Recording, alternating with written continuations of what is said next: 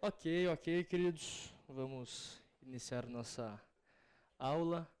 Cara, particularmente para mim é um pouco estranho com o, a caixinha de som, mas vamos lá. vamos orar para começar e aí a gente vê sobre mais três juízes que tivemos aí na história de Israel. Senhor Deus, te louvamos, te agradecemos por esse dia é, por toda a tua palavra, Pai, que nos faz examinarmos quem nós somos, ó Pai, e o que nós devemos ser. Que o Senhor possa nos dar um entendimento correto da tua palavra e que com isso possamos, em nossas vidas, ó Pai, é, praticar o que te agrada e o que é a tua vontade. Te peço também, ó Senhor, por todos que estão prestando vestibular, que o Senhor possa dar o entendimento correto a eles, ó Pai, e tranquilidade para realizarem o vestibular com excelência e que, independente do resultado, Pai, que eles possam dar o, o melhor de si nessa prova. É isso que eu oro, em nome de Jesus. Amém. Vamos lá então, queridos. Hoje nós veremos uh, três juízes com ênfase em um específico. Em Juízes 10, começa o seguinte, falando, depois de Abimeleque, um homem de Sacar, chamado Tolá, filho de Puá, filho de Dodô, levantou-se para libertar Israel. Ele morava em Samir, nos montes de Efraim. E liderou Israel durante 23 anos. Então morreu e foi sepultado em Samir. Depois dele veio Jair, de Gileade, que liderou Israel durante 22 anos. Teve 30 filhos, que montavam 30 jumentos. Eles tinham autoridade sobre 30 cidades, as quais até hoje são chamados povoados de Jair e ficam em Gileade. Quando Jair morreu, foi sepultado em Camon. Bom, nós vemos aqui dois juízes específicos que o Senhor levantou. Só que, se vocês percebem, a gente tem pouca descrição de quem eles são, pouca descrição do que eles fizeram, pouca descrição é, de como foi o juizado deles. Isso não quer dizer que eles não são importantes. Provavelmente eles fizeram grandes coisas por Israel. Porém, a gente não tem relatos disso. Portanto, a gente vai dar uma, uma pincelada bem rápida sobre esses dois e vamos para Jefité. Vamos ver o, os capítulos 10 até o 12, que aí fala sobre esses três juízes. Então, o primeiro deles é Tolá como a gente tem feito né, um padrão de que a gente vê quem é o inimigo de Israel, o tempo de opressão e o tempo de paz. Porém, hoje, um pouco fora da caixinha, eu mudei isso. Ao invés de tempo de paz, eu coloquei tempo de liderança, que é o que de fato nós temos relato. Portanto, o inimigo, não temos informado o inimigo. O tempo de opressão também não é informado. Mas, para não ficar só não informado, não informado, não informado, o tempo de liderança foram 23 anos. Temos também Jair, com o inimigo não informado. Tempo de opressão também não é informado. E o tempo de liderança que nós tivemos de Jair foram 22 anos. Portanto, mesmo não tendo relatos, nós sabemos que Provavelmente eles realizaram grandes feitos, provavelmente lideraram bem Israel. Isso não é à toa, porque nós vemos que o tempo de liderança deles foi extenso, sim. Portanto, visto isso, vamos agora então para o, o juiz que nós optamos por uh, dar maior ênfase. No versículo 6 fala o seguinte: Mais uma vez, os israelitas fizeram o que o Senhor reprova. Serviram os Baalins, aos postes sagrados, aos deuses de Arã, aos deuses de, aos deuses de Sidom, aos deuses de Moabe, aos deuses dos Amonitas e aos deuses dos filisteus. E como os israelitas abandonaram o Senhor e não mais lhes prestaram culto, nós vemos aqui então mais uma vez o ciclo de falhas que voltou a rodar. Nós vemos aqui é, esse, nesse versículo, que é um comentário generalizado é, a respeito da apostasia de Israel. O autor aqui está interessado em mostrar sobre Israel e sobre as consequências da apostasia de Israel. Então a gente vê aqui os atrativos sutis que são oferecidos pelas religiões pagãs, com tudo que as gratificações materialistas que essas religiões davam. Nós vemos também é, as gratificações também sensuais ao povo de Israel. E foram forte tentação para esse povo. E nós vemos também que a paciência do Senhor acabou. A gente vê que é, Deus, ao longo de todos os juízes até aqui, foi muito paciente. Mas nós veremos que essa paciência é como se tivesse acabado. Da forma, a gente vê isso como da forma que o próprio Senhor trata o seu povo. Nós vemos anteriormente em Gideão, Abimeleque, que os israelitas flertavam na idolatria a Baal.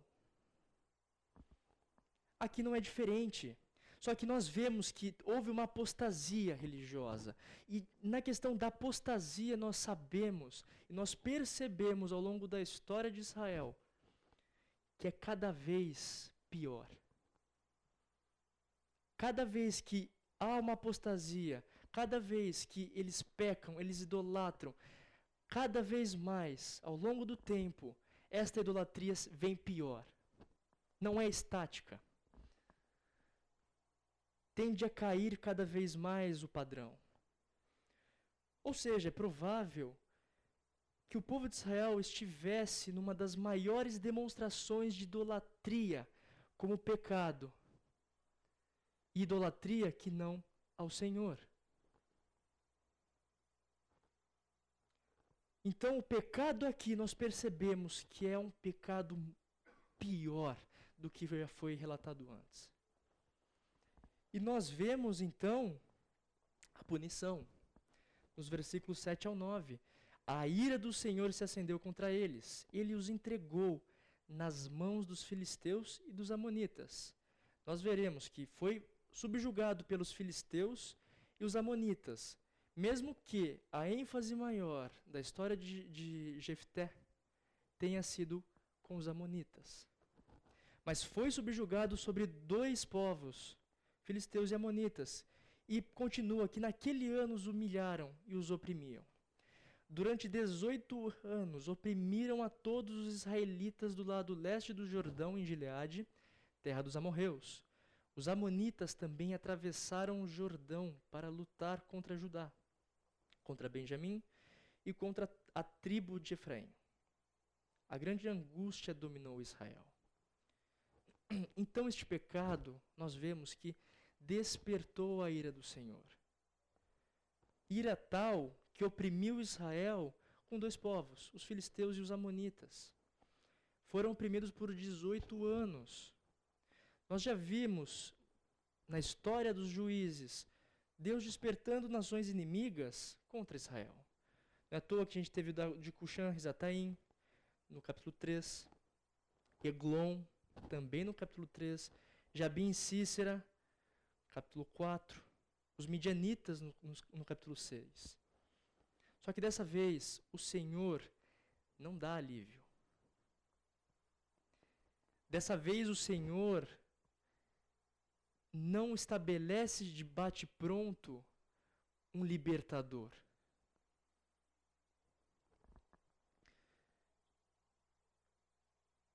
E mesmo assim, mesmo o povo entendendo, sabendo do pecado que cometeu. O capítulo 10 inteiro, a gente vai ver, trata de Deus recusando o clamor de Israel. E aqui no versículo 8, o texto separa naquele ano e também 18 anos. E, e, a, e é utilizada a mesma palavra hebraica aqui, em, de ano. a gente vê o que? Que quando ele fala, naquele ano, os, os humilharam, os oprimiam. Esse naquele ano, a gente vê que se refere diretamente à opressão que foi relatada no versículo 7. Não passou muito, muito tempo, não foi extenso tempo em que é, uh, teve um, uma lacuna de tempo até os filisteus e amonitas irem e subjugarem Israel. Foi imediato. Naquele ano, eles subjugaram.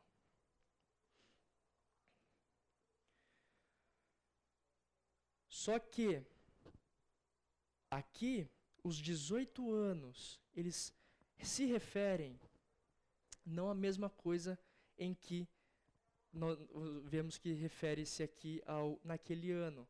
Mas aqui ele fala que em Gileade esta opressão durou 18 anos. Não foi algo imediato. Foi algo que perdurou bastante tempo. Foram 18 anos.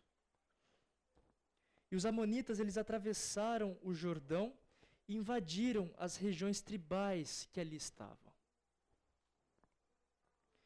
E ele fala aqui que pelejou, ou também lutou.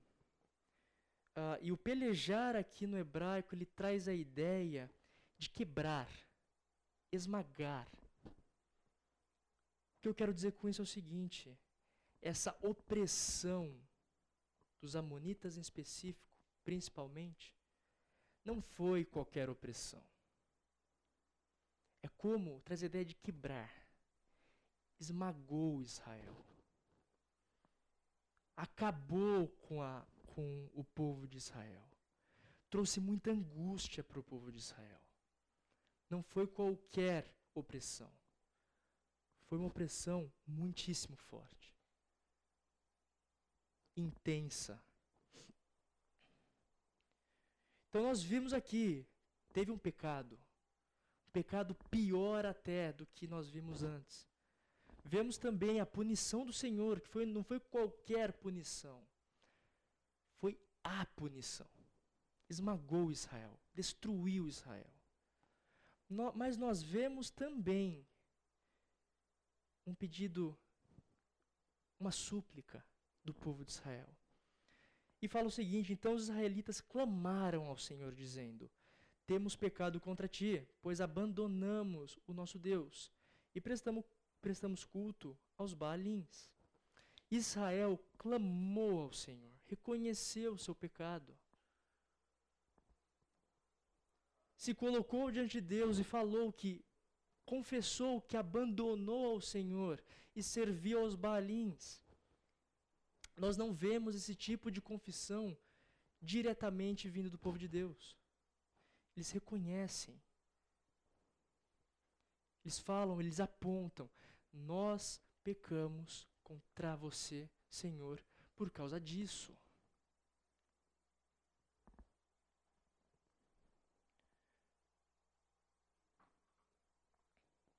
Parece até que teve uma progressão depois de, dessa opressão espiritual na vida de Israel.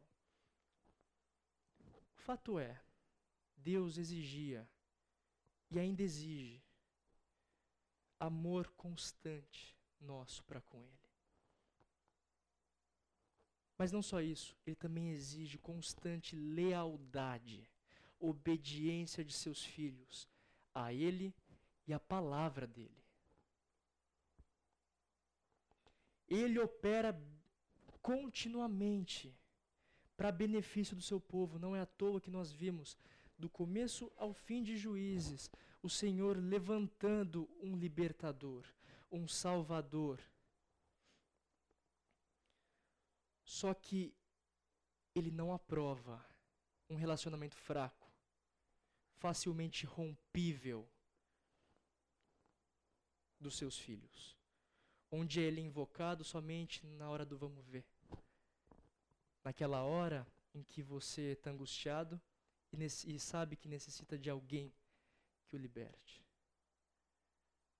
Deus exige muito mais do que isso.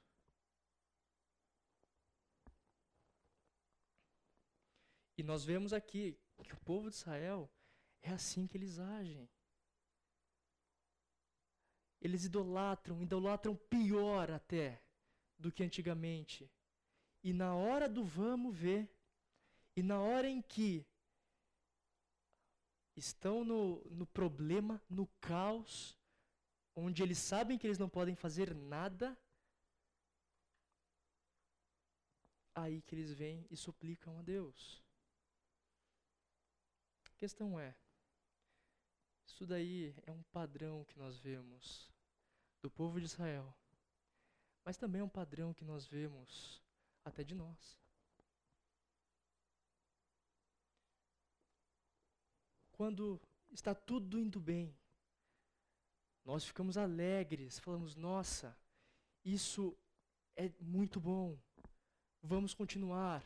Só que na hora em que vem o problema, parece que acende o estalo e fala: realmente eu preciso de alguém maior do que eu.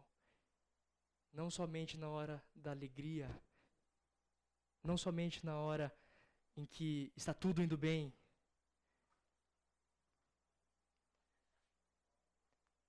Nós temos essa tendência, e o povo de Israel teve essa tendência também. E continua nesse, nessa súplica, nesse pedido de perdão. Só que o Senhor responde agora. E ele responde de uma maneira que é, é muito diferente da maneira que nós vimos até agora. E ele fala o seguinte: quando os egípcios, os amorreus, os amonitas, os filisteus, os sidônios, os amalequitas e os maonitas os oprimiram, e vocês clamaram a mim, e eu os libertei das mãos deles. O Senhor relembra as opressões passadas. O Senhor checa todo, todas as vezes que ele libertou das mãos e da opressão de cada povo. Ele faz como se fosse um check. Lembra então dos egípcios lá em Moisés. Lembra dos amorreus, os amonitas, os amorreus. Ele relembra as grandes vitórias sobre Seom e Og em números. Nós não teremos tempo, infelizmente, de ver essa história. Só que ele relembra da época no, onde está relatado em números. Os Amonitas, ele relembra a nação aliada a Eglon e os Midianitas. Nós, vemos, nós vimos em Juízes 3. Ele relembra dos filisteus, que na época de Sangar tinham oprimido Israel. Ele relembra dos sidônios. Nós não temos referência sobre eles. Só que provável que sejam aliados, ou eram né, aliados dos cananeus, que nós vimos sob o ataque de Jabim e Cícera em Débora. Ele fala dos amalequitas, aliados tanto dos moabitas, que nós vimos em Juízes 3, quanto dos midianitas, que nós vimos em Juízes 6.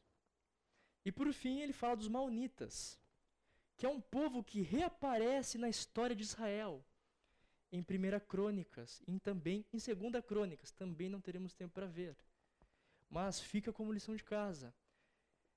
Ver essa lista da opressão que Israel teve e que o Senhor relembra e aonde que eles foram descritos.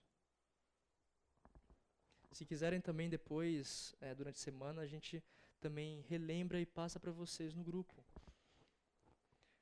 Fato é, o Senhor, Ele não, não reergue de bate-pronto um libertador. Ele acusa Israel. Vocês não se lembram da época que eu libertei vocês? O que aconteceu? Parece que vocês esqueceram. Porque a idolatria que vocês fazem hoje é tão ruim e tão pior quanto faziam antes.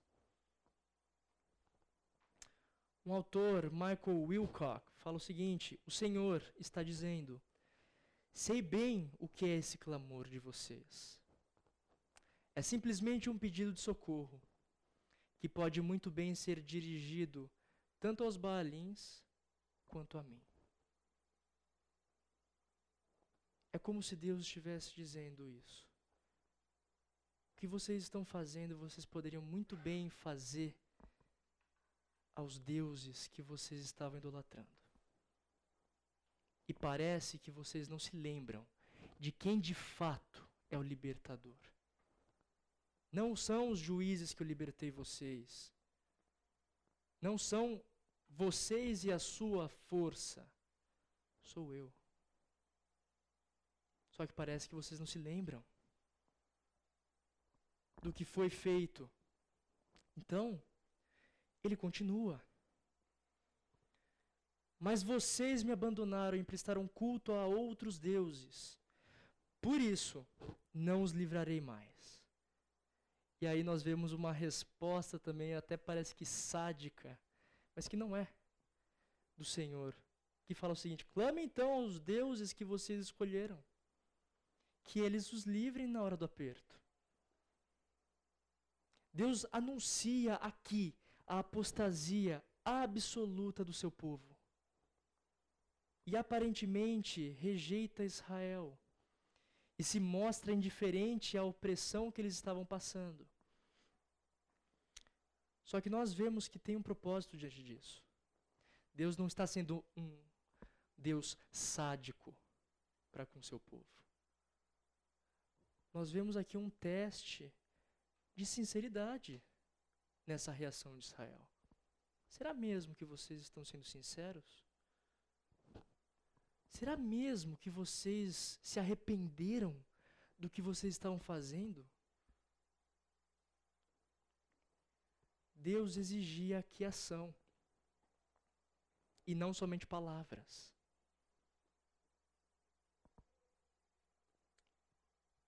Deus quer dizer que o clamor deles nada mais é que um clamor de um fraco pedindo que alguém mais forte o livre, o livre da desgraça. Os israelitas estão tristes aqui pelas consequências do seu pecado.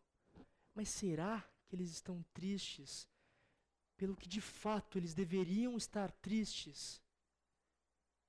Que é desonrar ao Senhor? Será que eles estavam realmente tristes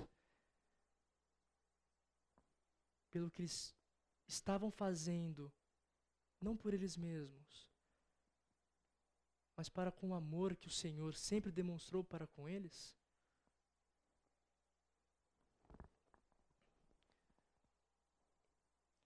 Fato é, os israelitas estão tristes sim. Só que o que nos parece aqui é que eles não estão verdadeiramente arrependidos do pecado. E o verdadeiramente arrependidos não é você e eu sentirmos tristeza pelas consequências que nós levamos do pecado. É possível sim abandonar a idolatria de maneira idólatra. É isso que eles estão fazendo. Eles estão tratando a Deus como se fossem os seus ídolos passados. Ok, nós estamos arrependidos pelo que nós fizemos e também estamos arrependidos pelas consequências que a gente está tendo aqui. E é por causa disso que nós estamos indo diante do Senhor. E o Senhor manda essa mensagem falando: será mesmo que vocês estão arrependidos? Ou é só por causa de consequências atrás de consequências? E muitas das vezes também nós fazemos isso. Só na hora que vem a consequência, nós reconhecemos o que nós fizemos, o pecado que cometemos, e não somente isso, mas o que nós fizemos com o amor daquele grandioso Deus que nos alcançou.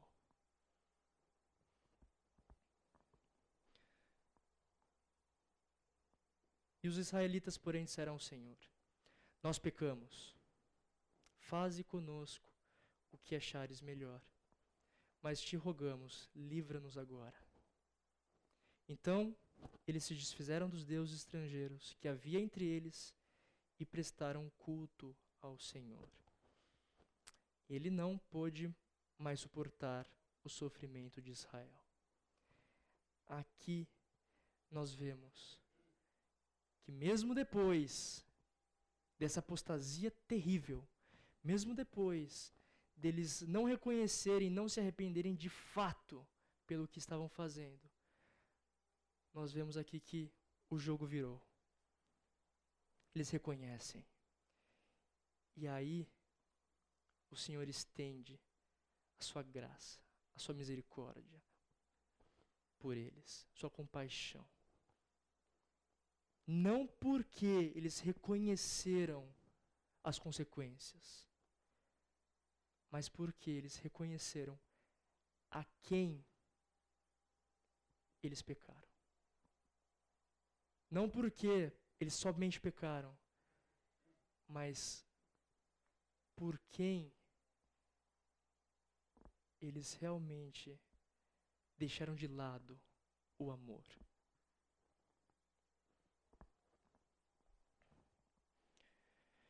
Nós vemos então dois sinais de arrependimento verdadeiro.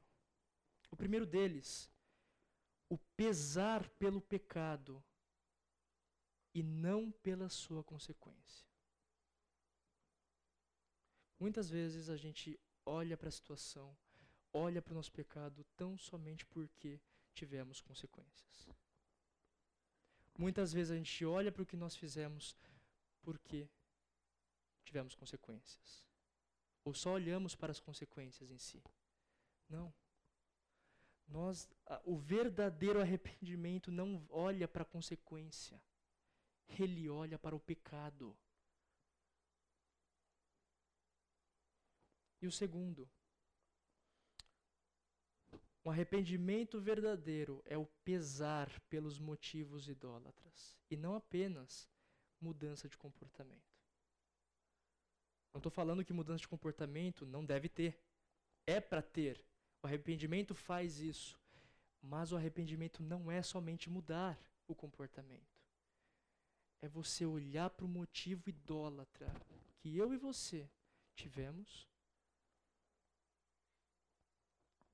e falar: cara, o que que eu estou fazendo?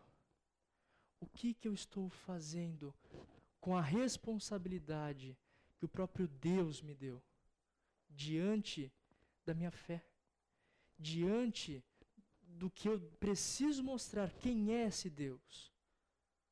Das pessoas que me olham e falam: Cara, esse cara se diz crente.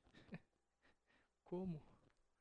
Como que esse cara se diz crente se ele faz essas coisas? É pesar por essas coisas, pelo motivo que nos levou a idolatrar outra coisa senão a Deus. Só que nós vemos aqui graça e misericórdia. O tardio a se irar ao, e atendeu ao clamor de Israel. Só que Deus estava esperando este momento e mostrou: agora vocês tiveram arrependimento. Porque vocês não pesaram pelas consequências agora, como antes vocês fizeram no seu clamor, mas vocês pesaram pelo pecado que vocês cometeram e por quem vocês estão simplesmente deixando de lado. Não são vocês que vocês estão deixando de lado, sou eu, o seu Deus. Mas agora vocês reconheceram.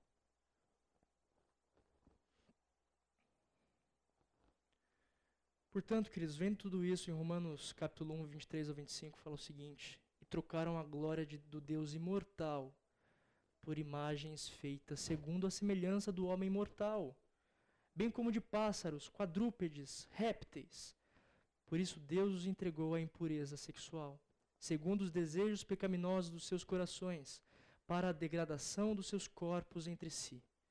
Trocaram a verdade de Deus pela mentira e adoraram e serviram a coisas e seres criados em lugar do Criador, que é bendito para sempre. Amém. Paulo aqui fala da idolatria.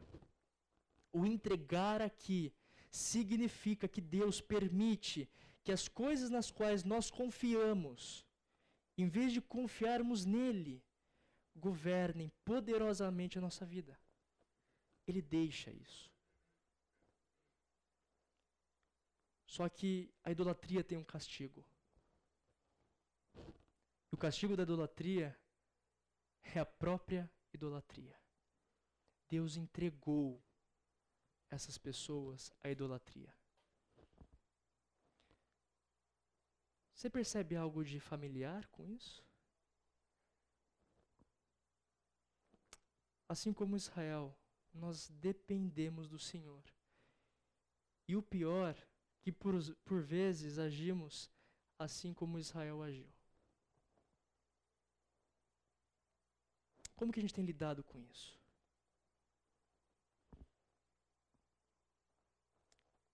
Você e eu idolatramos alguma coisa na nossa vida? Dinheiro? Status? Emprego de sucesso? Ou até curso de sucesso? Casamento? Aceitação das pessoas, tanto na faculdade, no trabalho, ou até na igreja? O que, nós temos idolatrado? E o que, que nós devemos fazer então com isso? Reconheçamos o nosso pecado, reconheçamos a nossa idolatria com pesar.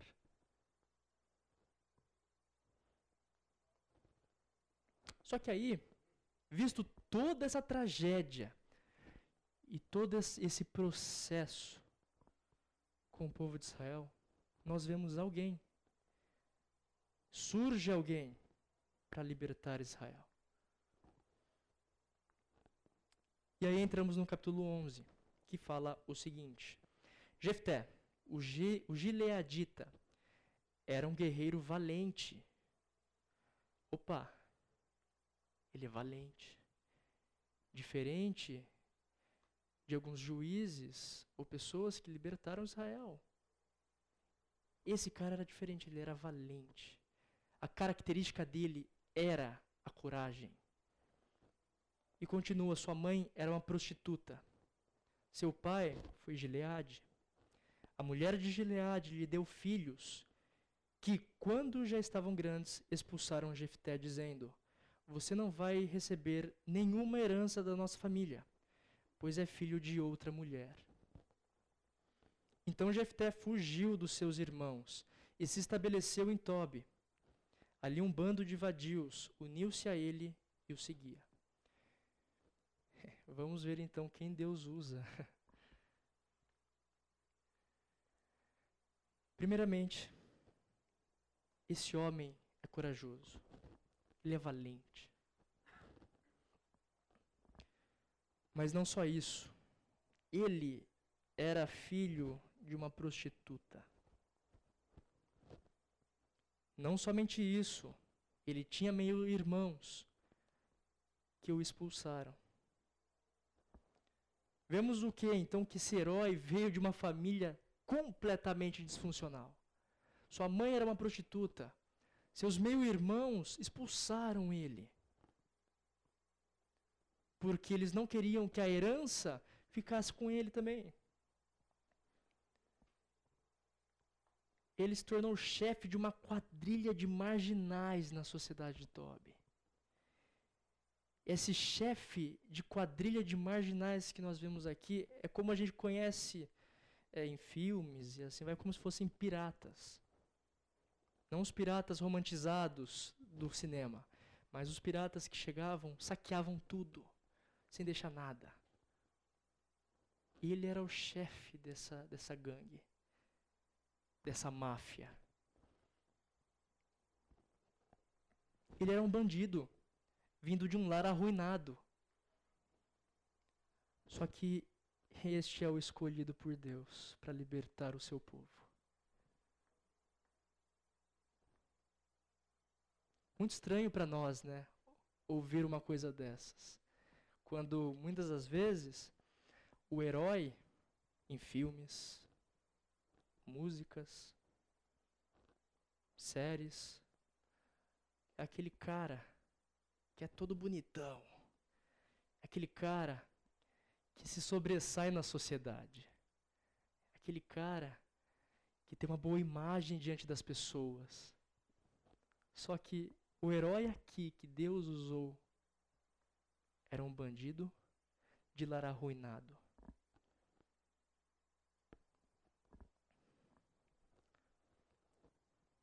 Este é o escolhido. Então nós vemos um inimigo aqui, que são tanto os filisteus quanto os amonitas, mas aqui nós temos a ênfase dos amonitas. O tempo de opressão foram 18 anos. E o tempo de liderança são seis anos. Vamos então ver um pouco desse chamado. Como é que foi? Algum tempo depois, quando os amonitas entraram em guerra contra Israel, os líderes de Gileade foram buscar Jefité em Tobi. Venha, disseram.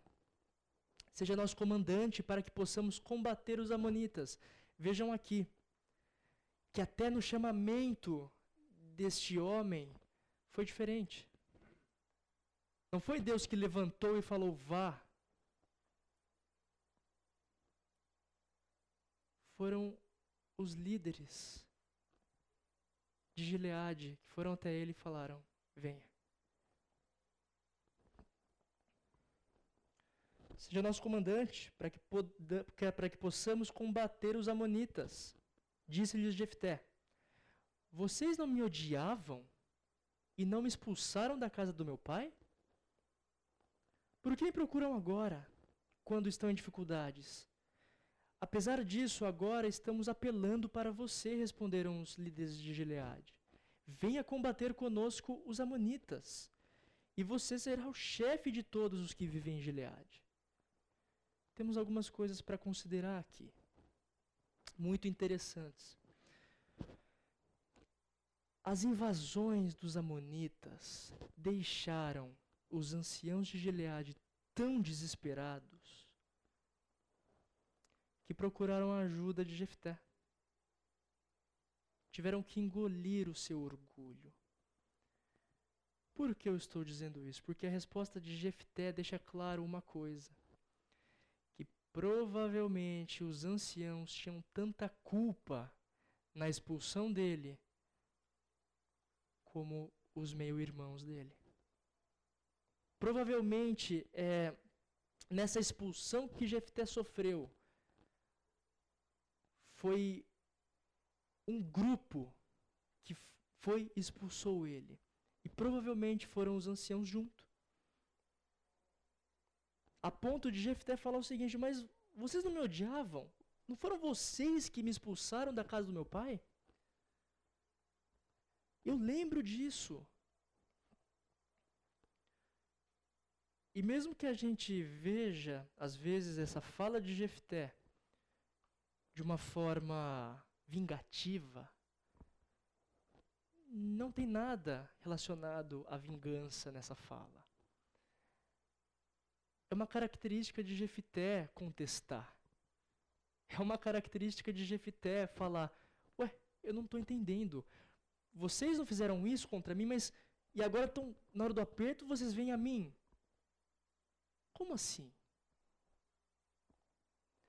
Tanto é que mais para frente contra ah, os líderes, o líder dos amonitas, o rei Amon, ele contesta o rei em várias questões. Só que aqui nós vemos uma atitude oportunista de Jefté. Ele aproveitou as oportunidades para voltar a Gileade. E não deixou que seu orgulho tomasse conta, porque se deixasse, ele já teria falado: não, vocês se virem agora. Eu não quero mais nada com vocês.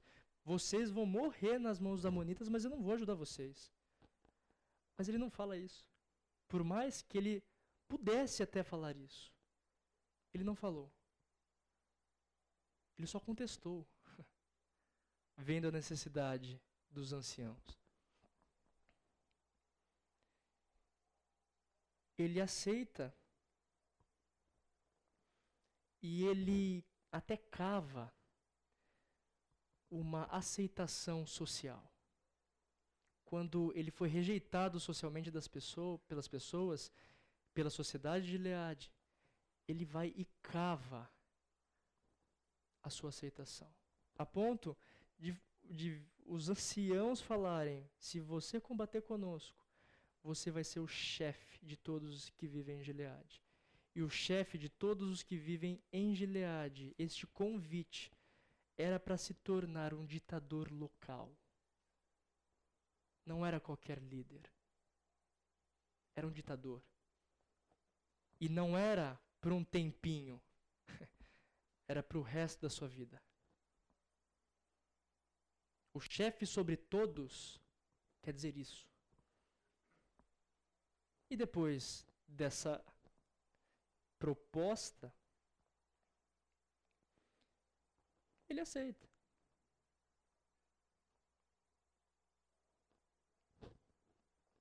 Jefté respondeu: Se vocês me levarem de volta para combater os amonitas e o Senhor os entregar a mim, serei o chefe de vocês? O chefe aqui exerce função judicial. Ele julga as coisas. Por isso que ele é considerado um juiz. Os líderes de Leade responderam: O Senhor é nossa testemunha. Faremos conforme você diz. Assim Jefté foi com os líderes de Gileade, e o povo o fez chefe e comandante sobre todos.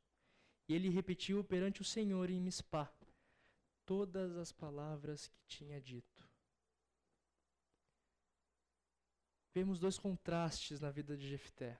Primeiro deles, ele foi excluído completamente da sociedade no início da história. E vemos que o jogo virou a ponto dele se tornar o ditador local para o resto da sua vida. Não somente diante da, da sociedade, da população, do povo, nem tampouco dos anciãos somente, mas diante de Deus. Eles fazem questão que isso seja oficial, principalmente para o Senhor.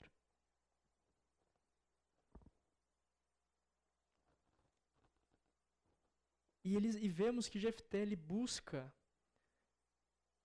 uh, uma forte fé no Senhor. Não é à toa que eles exigem que o Senhor seja testemunha em Mispá. E aí vem o que, que é essa Mispá. Mispá vemos historicamente que era um lugar de pactos, um lugar de votos, feito anteriormente. Eles fizeram uma aliança lá. Essa foi selada numa cerimônia solene. Se a gente fosse trocar por, por palavras mais uh, atuais, vamos falar que ele foi coroado, quase que coroado pelos anciãos. E bem no santuário de Mispá. O que eu quero dizer com isso? Que o pacto de Jefté com os anciãos foi feito no local de alianças, num local propício para isso, diante do Deus de alianças. O local era propício historicamente falando, porque é o local onde naquela cidade eram feitos pactos. Esse pacto não foi qualquer pacto. Esse pacto foi feito no local de pactos, diante de um Deus pactual. E aí nós vemos o início do juizado de Jefté, que nós veremos após tomar uma aguinha, dar uma conversadinha e voltamos e vemos isso daí. Ok, vamos continuar.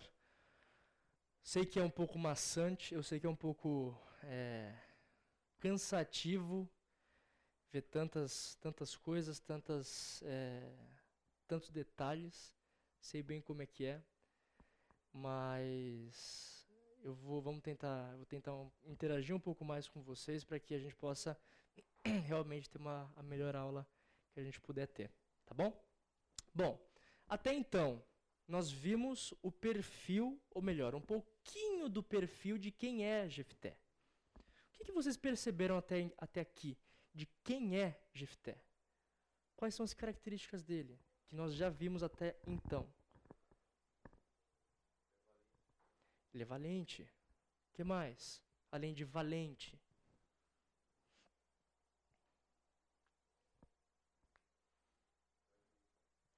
Justo. Corajoso. Ele era valente, corajoso. Que mais? O que, que nós vimos com os anciãos? Foi expulso. Mas e depois? Sim, e ele aproveitou o quê?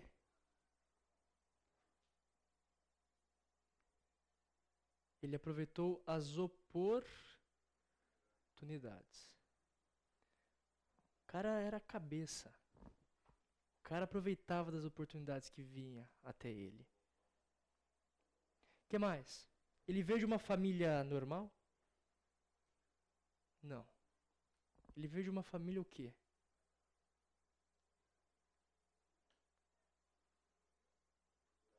Desestruturada, disfuncional.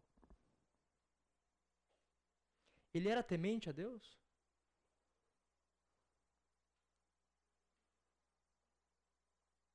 Sim ou não?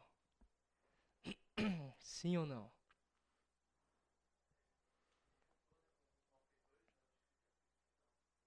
Acredito que não.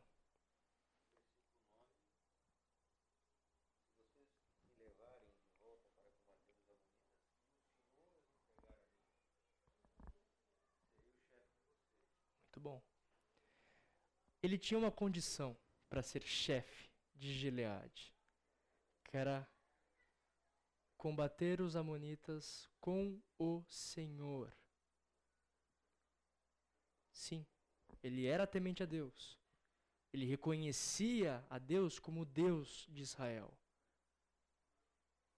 Só que aí fica uma perguntinha que para vocês até pensarem durante o restante da aula. Será que ele era 100% temente ao Senhor? mas a gente vai ver logo mais. Fato é, continua o versículo 12 e 13. Alguém pode ler, por favor, para nós? Se quiser, tem aqui o, o projetor.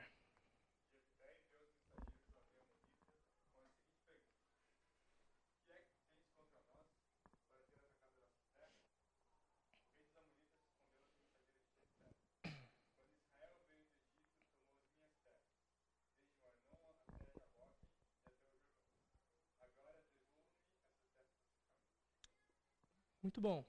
Nós vemos aqui no versículo 12, então, que Jefité, ele não sai e já batalha, como a gente vê em Sangar, a gente vê entre outros juízes. Ele não sai e batalha logo de cara. Ele tenta arrumar um jeito de conseguir a paz sem batalhas. Tanto que ele pergunta: O que, que vocês têm contra nós por ter atacado nossa terra? Mas ele não somente tenta não batalhar, mas ele tenta de uma maneira acusativa. O que, que vocês estão fazendo? A gente não fez nada para vocês. Que que, não estou entendendo o que está acontecendo aqui. E os amonitas falaram: devolveram a acusação, falando que aquela região pertenceu originalmente aos Amonitas. E por causa disso, eles estariam uh, nos seus direitos de estadia. Né? Eles não poderiam sair de lá porque eles estavam em seus plenos direitos uh, de estadia, de estado lá. Bom, será mesmo, então, que os amonitas estão corretos? Estão certos disso? E o nosso comandante, ele argumenta. Vamos por partes. Jefté mandou de novo mensageiros ao rei Amonita, dizendo: Assim diz Jefté: Israel não tomou a terra de Moabe, e tampouco a terra dos Amonitas. Quando veio do Egito, Israel foi pelo deserto até o Mar Vermelho, e daí para Cádiz. E então Israel enviou os mensageiros ao rei de Edom, dizendo: Nos deixe atravessar a tua terra. Mas o rei de Edom não quis ouvi-lo. Enviou o mesmo pedido ao rei de Moabe, e ele também não consentiu. Assim Israel permaneceu em Cádiz. Então nós vemos aqui o seguinte, que Jefité, ele tem alguns argumentos.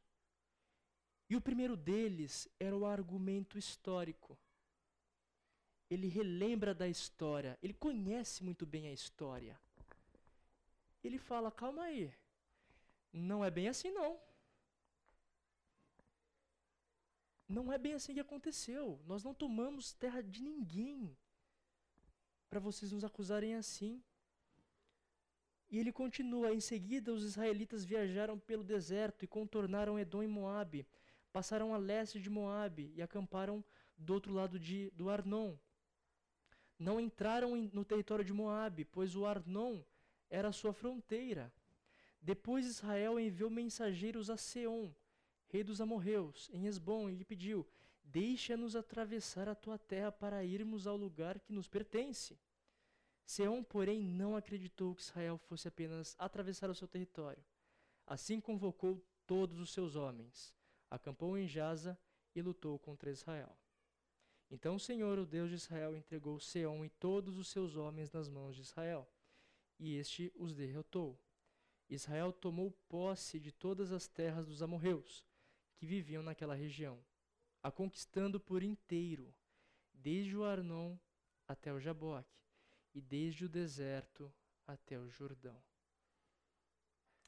Isso daqui é um relato histórico que Jefité mandou os seus homens irem e mandarem essa mensagem. Por quê? Ele defende o direito de Israel aos territórios mencionados. Porque conforme a história diz, conforme o que aconteceu historicamente, não houve violação de terra nenhuma moabita, muito menos amonita. Israel derrotou esses, esses povos. Era direito de Israel essas terras.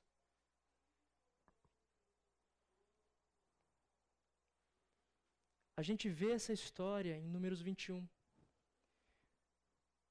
Que a gente vê que o território, na realidade, lá antigamente não era dos amonitas, era dos amorreus. Os amonitas não tinham direito sobre a terra em que eles estavam, porque não foi conquistada por eles. Era primariamente dos amorreus, só que foi confiscado depois pelos amonitas, provavelmente fazendo com que eles estivessem lá nesse momento da história em Jefté. E Jefté, em, sua, em seu brilhantismo, ele sabia disso. Ele reconhecia isso.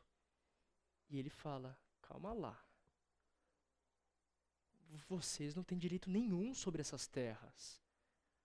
Vocês estão acusando Israel de algo que não tem nada a ver. Essas terras não eram dos amonitas, eram dos amorreus. E Israel conquistou depois.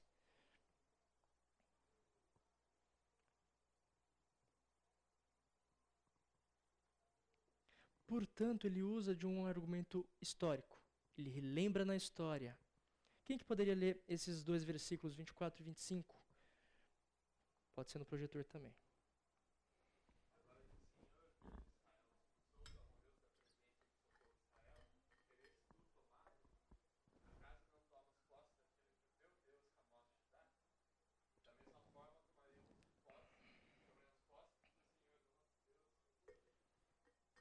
Muito bom. Jefté relembra aqui que a terra não era deles, dos amonitas. Deveria ser de Israel e era dos amorreus. Só que nós vemos um segundo tipo de argumento. O que vocês acham que foi esse argumento agora?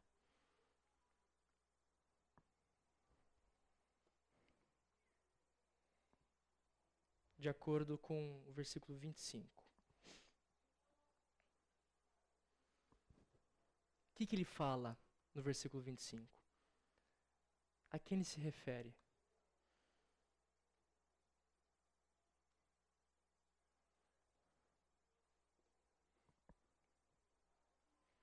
Alguém?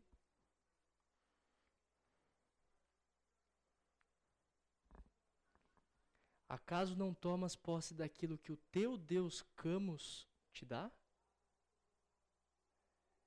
Jefté, ele não somente contra-argumenta historicamente, mas ele coloca na conta também a teologia daquele povo. Camus, ou também Quemos, era um deus moabita. E esse deus provavelmente era, era adorado pelos amonitas. Então, Jefité, ele pega, ele pega bem no calo desses caras. Ué, você não tem, você não tomou posse daquilo que o seu Deus te deu? pois é, vocês não fizeram tudo o que vocês fizeram por nome de Camus? Vocês já não tomaram posse dessas coisas? Pois bem, agora nós iremos tomar posse. Não do que Camus deu, mas do que o Senhor vai nos dar. Do que o Senhor nos deu. Jefité usa das premissas religiosas, tanto do seu povo quanto do povo dos Amonitas. Mas ele faz isso não para jogar na cara ele faz isso para argumentar que o Senhor, o Deus de Israel, é Ele quem vai dar a terra a Israel. Nesse, nesse trecho, nesse ponto focal que nós estamos aqui, a gente consegue perceber que Jefté temente a Deus, reconhece quem é o Deus deles e que esse Deus tão poderoso quanto o Deus Camus que eles tinham lá. Ele reconhece que o Deus de Israel é o Deus soberano, poderoso e vai dar essa terra, independente de religião. Porque é o Senhor quem controla. É o Senhor quem vai dar a terra. Historicamente foi assim. Ele sabia da história. Ele fala, conforme a história, o que nós todos já vimos, o Senhor que dá a terra para nós. Ele quem providencia. Então a gente tem sim o direito disso. Nós vamos tomar essa terra de vocês.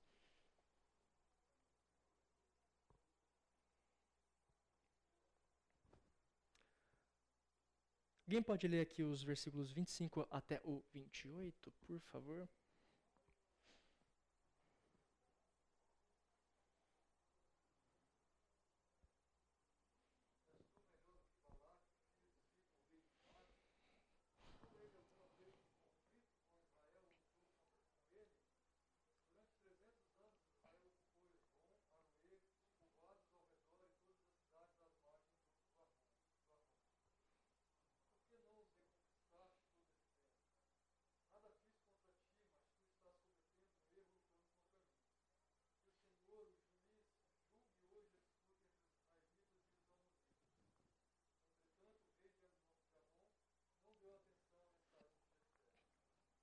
Muito bom.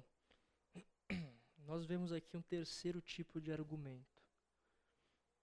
Ele falou da história, o que aconteceu de fato com a terra em que os amonitas estavam. Ele falou que Deus quem vai dar a terra e não o Deus deles.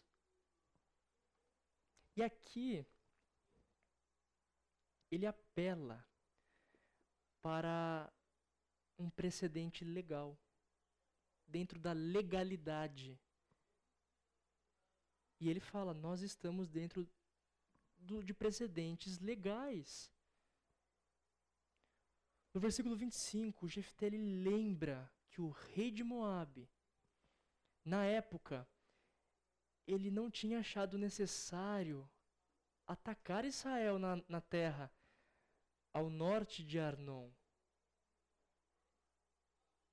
Fato é, se o rei de Moabe não entrou em conflito com Israel, ele não conquistou.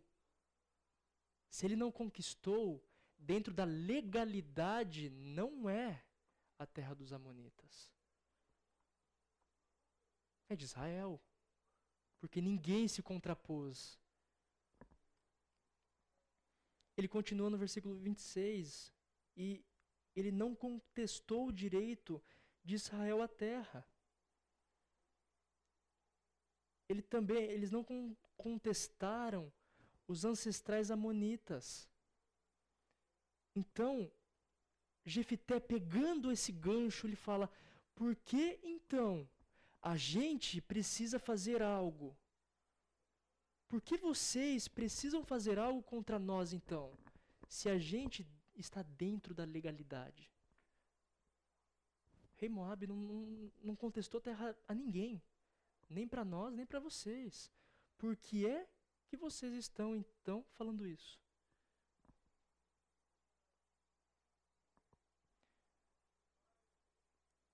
E por fim, nos dois últimos versículos, nós vemos algo muito interessante de Jefté. Ele não fica só nos acordos legais da época. Ele apela para Deus. Jefté faz questão de deixar claro que diante de toda, todas essas questões legais, quem iria julgar com justiça não era Amon, não era Moabe, não era Israel, mas sim o Deus de Israel. Ele é o justo juiz. Ele é que julgaria essa questão. E Jefté sabia que diante disso, Deus iria julgar e ia dar a terra a Israel porque ele conhecia a história, ele conhecia a teologia tanto do povo inimigo quanto do seu próprio povo, mas ele também conhecia o que legalmente era o certo e o que legalmente era errado. Diante de tudo isso, ele tinha plena certeza de que o Deus de Israel iria julgar a favor de Israel.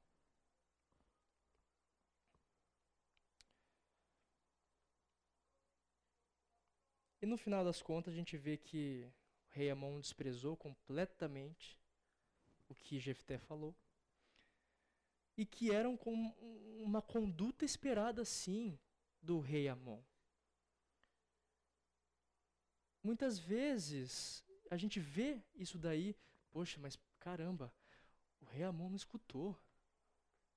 Caramba, depois de tudo isso, de todas, todos esses argumentos que são verdade, ele ainda assim não escutou? Só que aí eu novamente pergunto: o que nós vemos de semelhante conosco? O que, que normalmente nós fazemos? A gente não faz exatamente a mesma coisa com as verdades do Senhor? A gente não faz normalmente deixar de lado muitas coisas por causa do pecado que nós queremos cometer.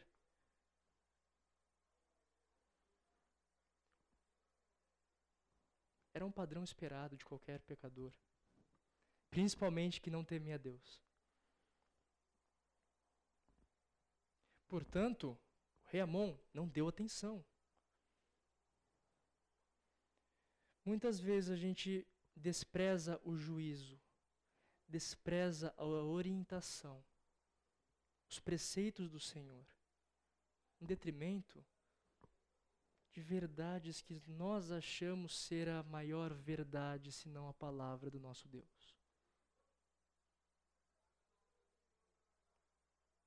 O que, que nós temos feito?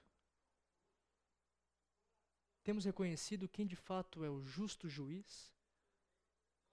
O que de fato é verdade e o que é mentira?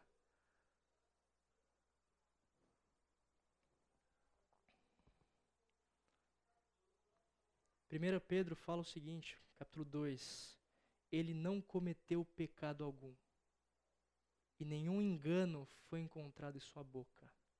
Quando insultado, não revidava, quando sofria, não fazia ameaças, mas entregava-se àquele que julga com justiça. Nós somos discípulos de um Salvador, cuja a verdade foi desprezada e cuja retidão foi ignorada. Mesmo sabendo que um Salvador viria, não reconheceram de fato o Salvador. Só que ele não abriu mão nem de uma, nem de outra. O Senhor Jesus não abriu mão da verdade que foi desprezada e também não abriu mão da retidão que foi ignorada. Nós vemos aqui, queridos, que Jefté, em parte, e Cristo totalmente, deixaram exemplos de como responder a acusações injustas. Qual que é a verdade? Que, como que eu tenho que agir de acordo com a verdade?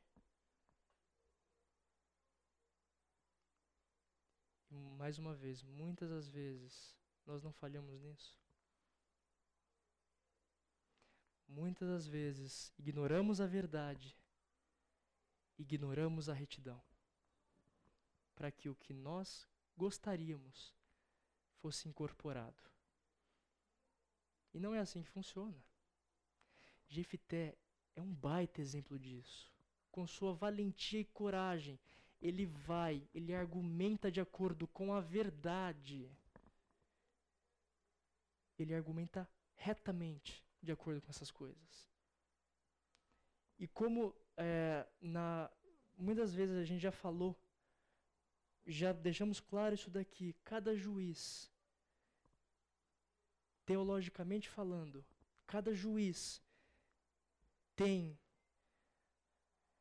a responsabilidade, vamos dizer assim, de exteriorizar parcialmente e finitamente o que o Senhor Jesus mais para frente exteriorizaria por completo. Vemos exemplos riquíssimos dos juízes.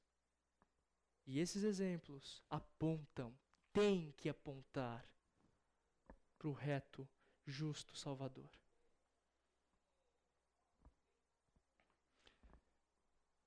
Portanto, aqui nós acabamos a parte de, do boca a boca entre Jefté e o, e o pessoal de Amon. E aí nós veremos o que vai acontecer agora em diante. A gente já ficou sabendo, já foi citado aqui também semana passada, sobre o voto de Jefté.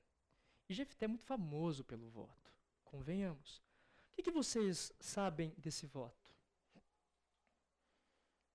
Agora eu quero ouvir de vocês. O que, que é esse voto para vocês? Lembrando que não tem resposta certa ou errada, tá, gente? Só para eu entender o que, que vocês entendem deste voto de Jefté. Se já estudaram, já viram sobre isso, e mesmo assim se não viram,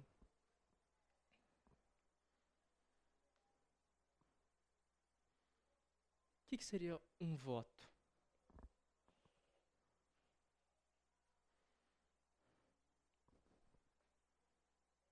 Alguém?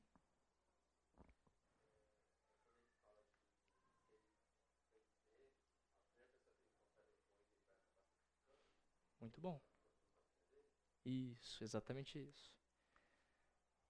É a história em que Jefté faz um voto a Deus e fala: Olha, se o Senhor me conceder vitória diante dos Amonitas, a primeira pessoa que sair desta porta, eu vou sacrificar em teu nome.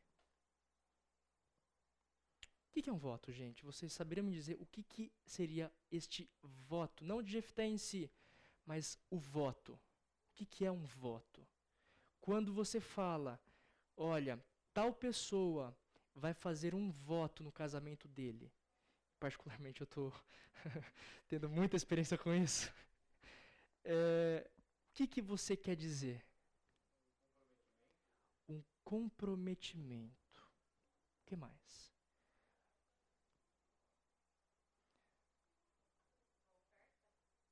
Uma oferta. O que mais? Algo mais, mais pesado do que isso. É um comprometimento, sim, você oferta algo, é uma promessa. Mas uma palavra que eu queria que vocês chegassem era, e que vocês firmassem bem sobre o voto, é que ele é um juramento. O que, que Deus diz sobre juramentos?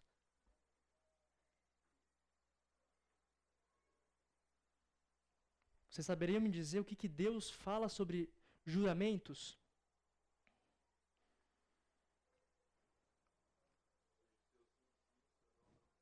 seu sim, sim, o seu não, não. Muitas vezes a gente, eu pelo menos, quando eu ia para acampamentos e tudo mais, sempre tinha aquele grupinho de meninas que falavam assim: seu sim, sim, não, não. Olha lá, hein, você está falando isso, mas o seu sim, sim, não, não, né? Tem certeza? É isso mesmo? Olha lá, hein? O seu sim, sim, o seu não, não, por favor, hein? É basicamente isso. Olha bem o que você está falando. Você vai cumprir? Porque o sim, o seu sim é o seu sim. E se for não, é não. Você vai cumprir, tem certeza. Vamos ver então o que, que Jefté fez. Qual foi o voto de Jefté? Alguém poderia ler, por favor, esses versículos? Muito bom. Vimos aqui então um voto, um juramento diante de Deus. Fato é, o que capacitou Jefité a fazer o que ele tinha que fazer, do início ao fim, foi especificamente o Espírito Santo de Deus. Porém, ele faz um juramento entre ele e Deus. Se a pessoa. Então, o, o juramento, o voto, gente, é, é isso, é feito entre uma pessoa e Deus. E se não cumprisse, a pessoa mostraria a sua incapacidade de viver a integridade com Deus. Seria da mesma forma com Jefté. Jefité, ele faz um juramento para assegurar, vamos dizer assim, que Deus seria o Deus verdadeiro de promessas. Que Deus iria fazer a vitória. Só que em Mateus 5 a gente vê o seguinte: vocês também não ouviram o que foi dito aos seus antepassados, não jure falsamente, mas cumpra os juramentos que você fez diante do Senhor. Mas eu lhes digo: não jurem de forma alguma, nem pelo céu, porque é o trono de Deus, nem pela terra, porque é o estrado de seus pés, nem por Jerusalém, porque é a cidade é do grande rei. E não jure pela sua cabeça, pois você não pode tornar branco ou preto nenhum fio de cabelo. Seja o famoso agora sim, sim, o seu não, não. O que passar disso vem do maligno. O ideal não é fazermos votos diante de Deus. Se fez voto, cumpra. Cumpra este voto. Miqueias, ainda mais enfático, com que eu poderia comparecer diante do Senhor e curvar-me perante o Deus exaltado, deveria oferecer holocaustos de bezerros de um ano? Ficaria o Senhor satisfeito com milhares de carneiros, com dez mil ribeiros de azeite? Devo oferecer o meu filho mais velho por causa da minha transgressão, o fruto do meu corpo por causa do meu próprio pecado? Ele mostrou a você, ó homem, o que é bom e o que é o, que e o que o Senhor exige. Pratique a justiça, a justiça, ame a fidelidade e ande humildemente com seu Deus. Deus não deseja esse tipo de ato de devoção em glória a Ele. Muito menos para assegurar algo que você deseja muito.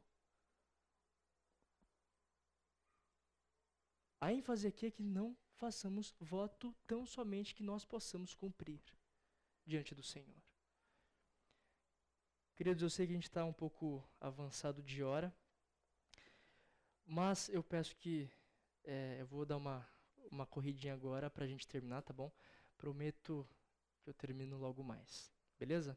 Se vocês puderem ficar, agradeço também. Não puderem é, e tiverem que sair, tranquilo também, tá bom? Bom, Bispo Hall fala o seguinte: o seu zelo de, de Jefté, o seu zelo foi fazer um voto. O seu pecado foi fazer um voto atrevido. Ele foi zeloso ao fazer um voto com Deus. Só que foi um voto atrevidíssimo.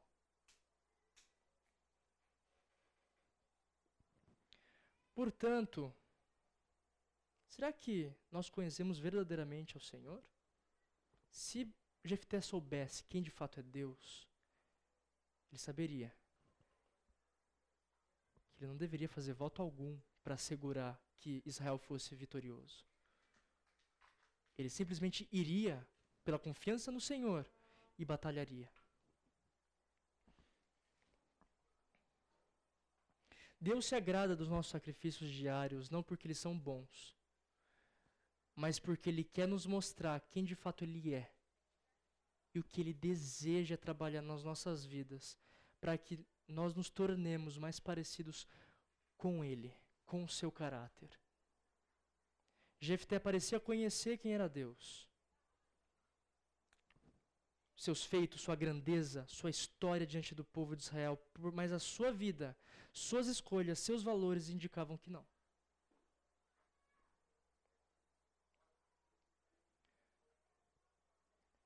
Aí tem outras perguntinhas aí depois a gente e a gente vai ver. Mas entendam, conhecer a Deus não é a mesma coisa do que ter relacionamento com Deus.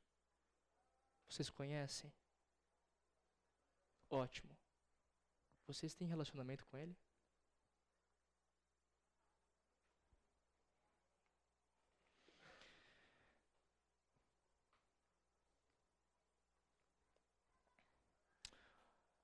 Ok, nós temos aqui agora a derrota monita, as consequências do voto de Jefté. Vou tentar passar bem rápido, tá, gente? Porque realmente Agora está avançada. Jefté foi combater os amonitas. O Senhor entregou nas suas mãos. Conquistou 20 cidades. E assim foi. Os amonitas foram subjugados pelos israelitas. E tivemos as consequências do voto. Quando Jefté chegou à casa em Mispá, sua filha saiu ao seu encontro, dançando ao som de tamborins. E ela era sua filha única. Ele não tinha outro filho ou outra filha. Quando a viu, rasgou suas vestes e gritou: Ah, minha filha! Eu estou angustiado e desesperado por tua causa, porque eu fiz ao Senhor um voto que não posso quebrar. Gente, imaginem a situação. Imaginem a situação em que ele se colocou. Ele vai e fala assim: Não, eu vou fazer um voto diante de Deus. Eu, eu creio no Senhor, mas eu preciso fazer esse voto. Eu sou temente a Ele, é isso, e vai ser isso. E quando chega na hora de cumprir-se os votos, chega a filha, vem para festejar, a única filha. Vem para festejar, vem pra... Nossa, pai, que legal, me orgulho com a sua vitória, que legal. Caramba, Deus é tão bom. E aí ele simplesmente ele lembra, putz, eu fiz um voto. E a pessoa que saiu do local é minha filha, minha única filha. Ai, meu Deus. O que que eu fiz? O que que eu fiz? Aqui tem até uma curiosidade de se é um holocausto somente de animais que ele prometeu, um holocausto de um holocausto humano, sacrifício humano. Eu não vou conseguir explicar tudo, mas o fato é, se quiserem depois perguntarem a mim, pode vir. Mas o fato é, o que nós entendemos é que era o, o voto foi para ser um voto de sacrifício humano. Humano. Tem pessoas que falam que, comentaristas que falam que Jefté talvez não sacrificou a sua filha, mas sacrificou uma vida relacional da sua filha, mantendo a virgindade dela intacta. Porque a palavra fala: olha, me conceda mais dois meses, eu vou ficar virgem, vou chorar por isso. E assim vai, e, fala sobre a virgindade, coloca um peso sobre a virgindade dela. Porém, ainda assim a gente entende que ela foi sacrificada a Deus. Que a filha de Jefté se tornou do Senhor, sendo sacrificada a Ele como holocausto. Só que o trecho, se a gente não entende, a gente vê que é muito trágico. Sabe por quê? Porque na época, a filha morreria virgem. O que, que isso quer dizer? Quer dizer que, sendo a única filha, o sofrimento de um pai ter que matar a sua própria e única filha é muito agonizante. Mas não só isso, para piorar, ela era virgem. O que, que isso quer dizer? Na época, Socialmente falando, ser virgem quer dizer que ela não teve filhos. Na época, era trágico para uma família não ter filhos. Por quê? Porque era, era importante que gerasse descendentes da pessoa que haveria de falecer. Assim, a sua parentela ou o seu nome não seria jamais apagado da história socialmente falando, foi trágico também. Jefté chora porque é sua única filha e vai morrer. E chora porque o seu nome, a sua parentela vai acabar aí. Não vai ter filho para contar história. Não vai ter descendente para falar, putz, eu sou neto de Jefté.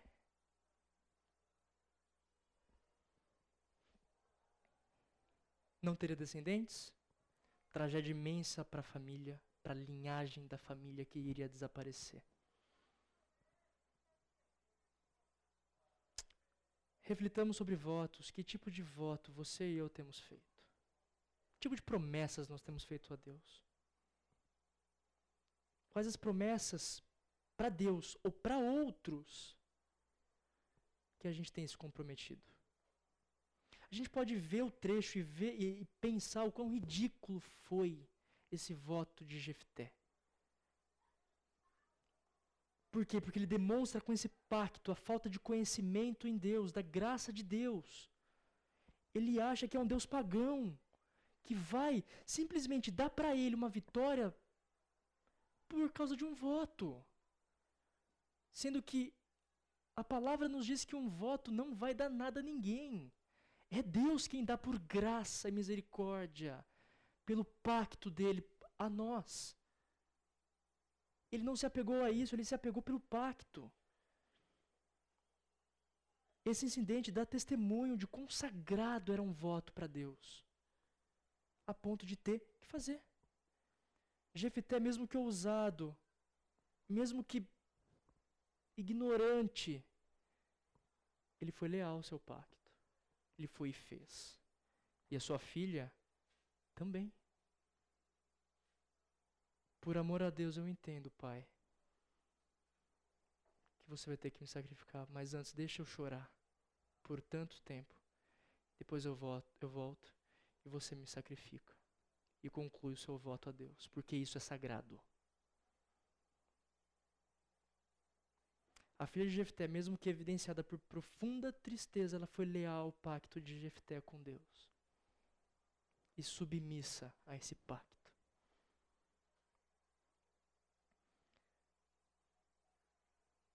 Quão zeloso então você e eu nós temos sido quanto ao cumprimento dessas promessas, desses pactos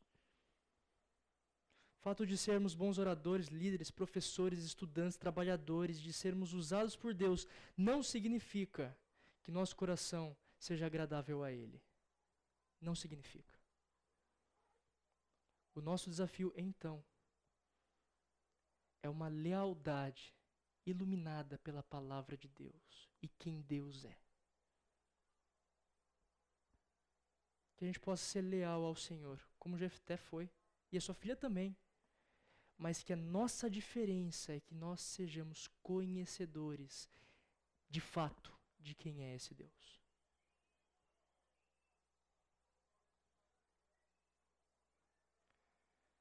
Nós temos algumas outras coisas aí de, de pacto e assim vai que a gente não vai passar.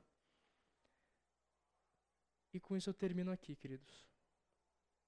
Tem aí o final entre Gileade e Efraim também. Jefité contra Efraim. Mas qualquer coisa também nas, na semana que vem a gente conclui, a gente começa com isso daí que é bem rapidão, depois vai para o que o, o Fábio tem a dizer depois. Tá bom? Perguntas, comentários. Desculpem a hora avançada. Eu tinha que falar sobre esse voto. Não? Qualquer coisa também, vocês podem me procurar, falar no grupo, ou até perguntar para mim, no particular, no WhatsApp, para o Fábio. A gente está à total disposição de vocês para sanar algumas dúvidas que possam surgir depois. Tá bom? Eu vou orar e aí a gente já libera. Senhor Deus, te louvamos, ó Pai, pela tua palavra, porque o Senhor nos, nos mostra, ó Pai, por meio dos juízes, que de fato nós somos falhos e realmente o Senhor nos mostra o que nós precisamos valorizar e priorizar, ó Pai. Nos ajude, ó Pai, com o exemplo de Jefté, a ver o que a lacuna que temos em nossos corações, para que realmente nos tornemos, ó Pai, mais parecidos ao teu caráter e cada vez mais agradáveis ao Senhor, no agir, no pensar, no falar, ó Pai nos dê essa sensibilidade para que possamos viver uma vida de total integridade e conhecimento de quem o Senhor é. Esse que eu oro, em nome de Jesus. Amém. Pessoal, valeu, obrigadão aí pela, pela attention. E até a próxima.